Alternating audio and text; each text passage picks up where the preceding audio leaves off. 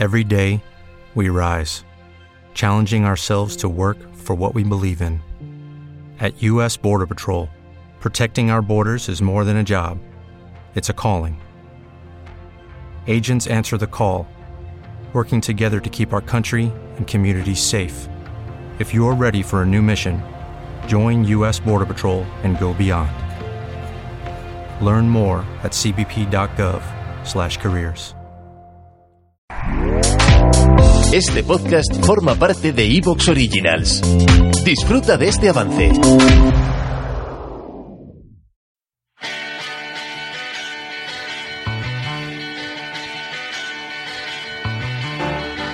Destino RX, tu podcast de cine y televisión. Si eres de los que después de ver una película o ver una serie de televisión está deseando reunirse con los amigos para comentarla, eres de los nuestros.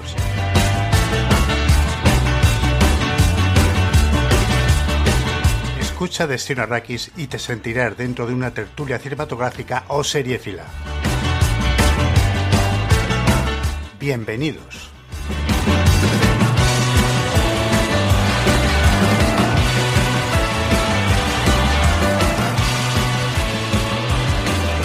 Hola amigos de Destino Arrakis, bienvenidos a un nuevo programa, bienvenidos a un nuevo fanfiction en el que un poco vamos a, ir contándonos qué hemos visto últimamente, por lo menos aquellos afortunados que han tenido tiempo para dedicarle pues al ocio. Tengo por aquí pues a un grupo de cinéfilos televidentes como muy ya muy baqueteados por la vida y que os van a contar cuáles han sido las impresiones, pues eso, de, de las últimas producciones que, que, han visto.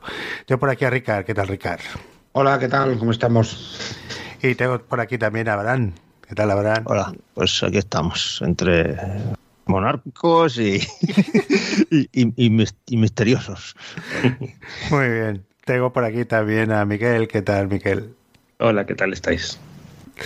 Muy bien, pues vamos, eh, estamos ahora en ese, en ese momento un poco ya entrando casi de lleno en, el, en ese periodo navideño que suele, suele empezar casi en octubre, cada vez empieza antes, al final lo vamos a hacer coincidir con el mes de agosto y que, que, bueno, después de las plataformas y tal, pues tenemos todo lleno de películas navideñas, pero entre película navideña y película navideña de vez en cuando se cuela algo, ¿no? Eh... Miguel tiene para rato, ¿eh? porque han empezado esta semana a saco todo. sí, sí, sí. es un no parar. Yo no sabía, pues, de películas de estas que las que la gente, pues, eh, piensa que ha perdido la Navidad, pero luego se reencuentra y cosas de estas. Claro, hombre. Entonces, pues, no sé, eh, ¿ha habido algo que os ha llamado la atención esto, estos días? Pues no sé, si, si queréis empiezo yo, eh, me gustaría hacer un repaso. Pero antes, Miguel, antes si queréis eh, de entrar al saco en lo que estamos viendo, eh, me gustaría que me, me, hablases un poco de los cines, ¿cómo, cómo los estás viendo? Pues fíjate, llevo, llevo un par de semanas de vacaciones, con lo cual he visto poco, pero bueno, a lo mejor hemos esperado que algunas películas no funcionasen o funcionasen bien y, y bueno, se ven las cifras, ¿no? Black Adam, por ejemplo, no ha, no ha tenido demasiado éxito o el éxito esperado, ¿no? Y quizá también Black Panther no ha, no ha tenido lo que, lo que esperábamos. Estábamos más o menos, eh, se esperaba que, que, este año tuviéramos más o menos un 80% de la gente que vino en 2019 y estamos a lo mejor en un 65 por ahí. Ajá. O sea, no... Mm, están muy optimistas eh, con, con Avatar y no sé si, si funcionará como se espera, pero, pero bueno, al menos sí que se ve que, que la población pues está, está recuperando cierto miedo de, de, estar por aquí, se está viendo pues también un, público desacostumbrado, ¿no? Eh, gente mayor y tal, así que ha sido, por ejemplo, hay una cicatela de una de las que quería hablar de los renglones torcidos de Dios, que ha traído a gente que a lo mejor no, no acostumbraba a venir y bueno, a ver qué tal con el nuevo estreno de Disney, que yo creo que también falta poco porque llegue. Que el público infantil también es muy agradecido, consume mucho.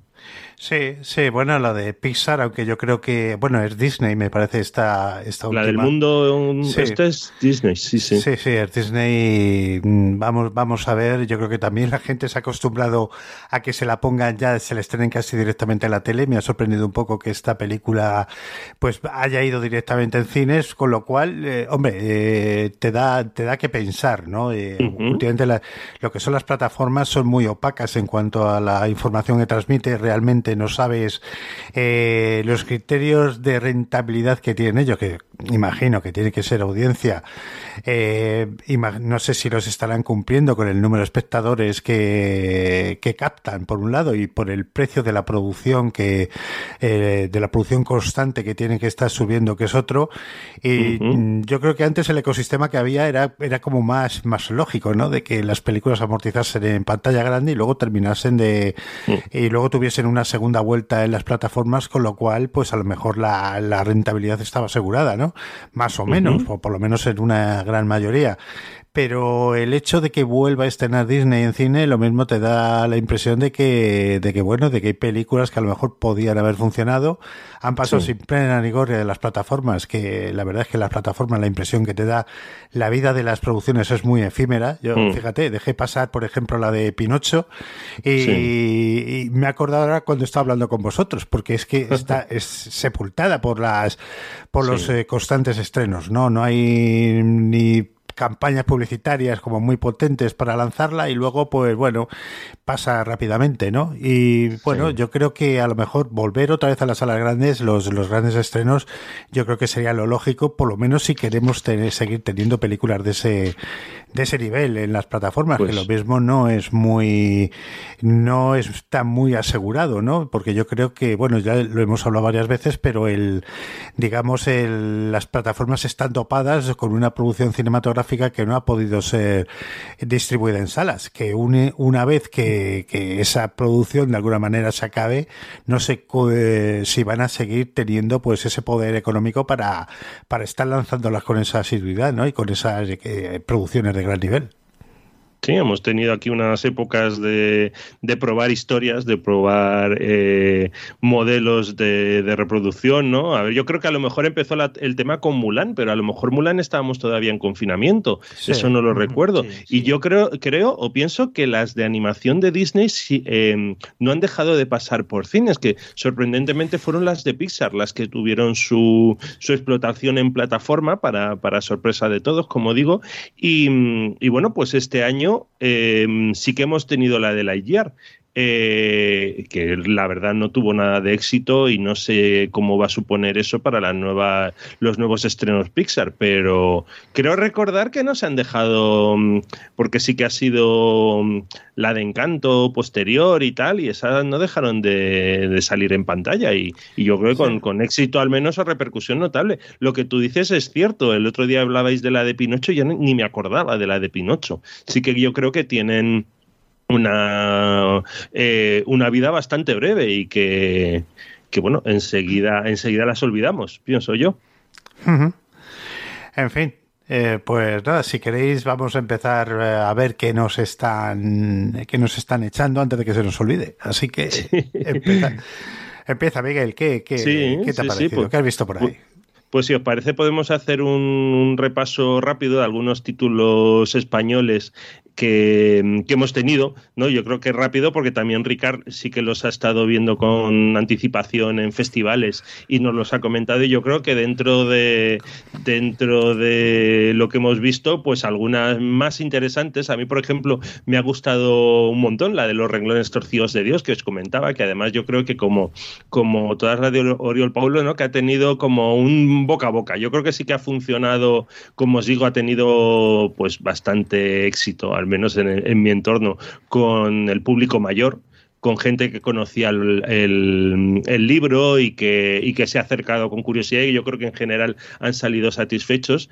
Y aunque creo que a Ricard no le había gustado mucho y se le hizo largo, a mí las tres horas de película eh, se, me, se, me hicieron súper rápidas, me encantó la historia, sabéis que además a mí el libro no me gustó mucho, pero la, la película, el misterio, cómo te lo narra, los misterios que se reserva, a mí me, me ha encantado. La de, la de los renglones, ¿no? que todavía la podemos mm, ver en, en, pantalla. Recordemos que la estrenaron a principios de octubre, pero porque sí que creo que ha fidelizado a ese, a ese público que va después de oír los consejos a lo mejor de la gente que ya ha estado. ¿La habéis visto alguna aparte de, de Ricard? O el propio Ricard, lo que quiera decir sí, ella. a ver, eh, yo es que me pasa una cosa con, con Oriol Paulo, lo conozco en persona porque estuvimos hablando bastante, no nos echó la película en Tudela, luego la vimos en Sebastián, pero me pasa una cosa con, eh, reconozco que hace un cine eh, tramposete, o sea, es, todas sus películas, mira, durante la tormenta, Contratiempo, El Cuerpo, eh, todas estas que tiene, eh, me resultan tramposillas, no sé por qué, es, es un cine que lo estás viendo y dices, ¿me lo creo o no me lo creo? Mm, Sí. Hay algo que me falla, no sé, no me acaban de convencer del todo. Sí, Igual bueno, una cosa, Ricard, perdona que te... Sí que pienso que esta película tiene un poquito de trampa. Yo no me sentí engañado, sino más bien el, ah, hostias, qué bueno, pero sí que tiene su, su puntito de, de Es que a mí me ocurre con todas, fíjate, es algo que le tengo a este director un poco, reconozco que son películas muy, muy taquilleras, todas las que hace. Bueno, Ujú. eh, estuve contando eh, que en China es el puto dios allí. En China debe ser sus películas, vamos, la esperaban esta como, como vamos, el estreno mundial de, de- de- como los Vengadores en Game, vamos. O sea, eh, tiene una taquilla en China indescriptible este hombre, ¿eh? Sí, sí, sí. Eh, Entonces, eh, es lo que me pasa a mí. Hombre, me encanta Eduard Fernández, me gusta. Sí. La Bárbara Leni está impre- impresionante. Sí. Eh, la película se deja muy bien, se, se deja ver bien porque es muy entretenida. Pero no la paso del aprobado, no llega al bien, fíjate. Fíjate. Hombre, Sí, yo sí, creo sí. que también es el director de la serie esta de Netflix, ¿no? Del El Inocente, creo El que se llamaba. inocente. Sí, el inocente, el inocente. Sí, yo creo que hace un cine como muy comercial. Está basado en, pues, en, en- en mantener al espectador eh, intrigado en todo momento. Está, pues, eh, lleno de giros y al final, pues, eso te hace, te hace, pues, te da la impresión de que estás viendo algo. ¿Te está gustando lo que escuchas? Este podcast forma parte de Evox Originals y puedes escucharlo completo y gratis desde la aplicación de Evox. Instálala desde tu store y suscríbete a él para no perderte ningún episodio. What if you could have a career where the opportunities are as vast as our nation, where it's not about mission statements, but a shared mission? At U.S. Customs and Border Protection, we go beyond to protect more than borders from ship to shore, air to ground. Cities to local communities, CBP agents and officers are keeping people safe. Join U.S. Customs and Border Protection and go beyond for something far greater than yourself. Learn more at cbp.gov/careers.